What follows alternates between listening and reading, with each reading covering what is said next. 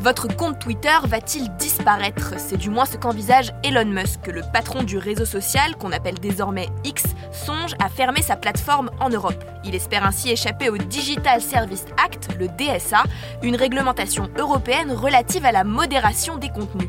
Mais alors, que dit cette réglementation et pourquoi Elon Musk envisage-t-il une telle mesure? On pose la question à Raphaël Grabli, rédacteur en chef adjoint de BFM Business en charge de Tech Co. Alors c'est vrai qu'on apprend, c'est un article de Business Insider, qu'Elon Musk envisagerait de fermer Twitter euh, en Europe. Alors c'est difficile hein, de jauger le sérieux de cette euh, fuite. Est-ce que c'est fait de façon intentionnelle ou pas? En tout cas, ce qui se dit, c'est que c'est directement lié à la régulation européenne. Et notamment, indirectement d'ailleurs, à la situation en Israël, en fait, parce que depuis quelques semaines, il y a un règlement européen qui s'appelle le DSA et qui impose des obligations aux plateformes en matière de modération. Or, Elon Musk, quand il a repris Twitter, il a dit... En gros, je suis pour la liberté d'expression. Il a euh, licencié euh, quasiment tous les euh, modérateurs.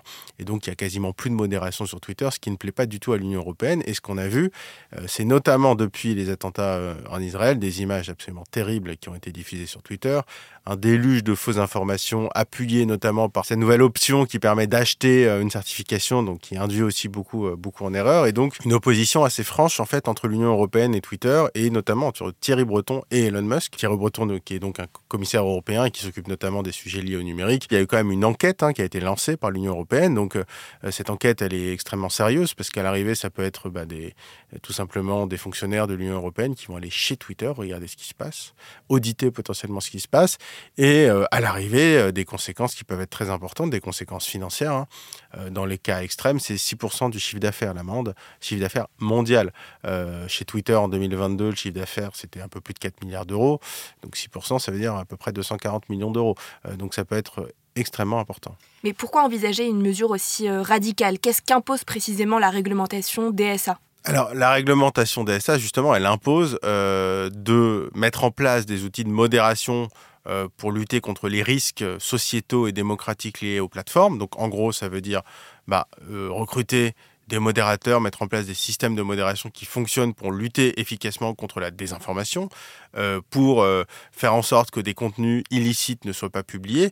Euh, on rappelle, hein, une photo de cadavre, c'est un contenu illicite. On n'a pas le droit de publier une photo de cadavre sur Twitter. Or, c'est ce qu'on voit de façon mais, massive depuis quelques jours notamment.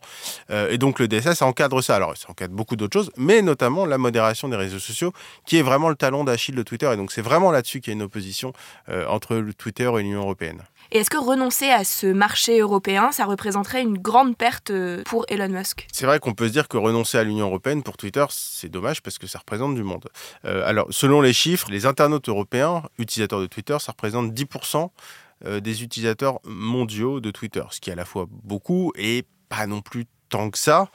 et après, en fait, ça dépend comment on considère les choses. alors oui, c'est vrai que perdre 10% de sa base d'utilisateurs, c'est ennuyeux. Mais si derrière, ça permet de s'éviter une amende de 6% de son chiffre d'affaires et de 240 millions d'euros, euh, ça peut être rentable aussi. On sait aussi qu'Elon Musk, dès qu'il a racheté Twitter, il a voulu drastiquement réduire les coûts parce qu'il a surpayé Twitter, il a payé beaucoup trop cher, il l'a dit lui-même, et donc il veut réduire les coûts. Et finalement, cette opposition euh, face à, l'Union européenne, euh, ça peut être aussi voilà un déclenchement, un élément déclencheur pour le faire. Donc à la fois, cette information, ça peut être indirectement un moyen de mettre la pression euh, sur l'Union européenne en disant, euh, vous voyez, je menace de fermer Twitter. Mais ça peut être aussi une décision économiquement parfaitement rationnelle euh, si on considère qu'il a envie de réduire les coûts, réduire la voilure et de ne pas avoir de risque systémique en termes d'amende qui pourrait être extrêmement importante. Merci d'avoir écouté la question info. Tous les jours, une nouvelle question et de nouvelles réponses. Vous pouvez retrouver ce podcast sur bfmtv.com et sur toutes les plateformes d'écoute. À bientôt!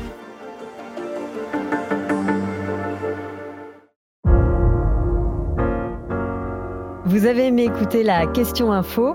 Alors découvrez le titre à la une, le nouveau podcast quotidien de BFM TV. Les grands récits de l'actualité, des témoignages intimes, c'est tous les soirs sur vos plateformes préférées. À bientôt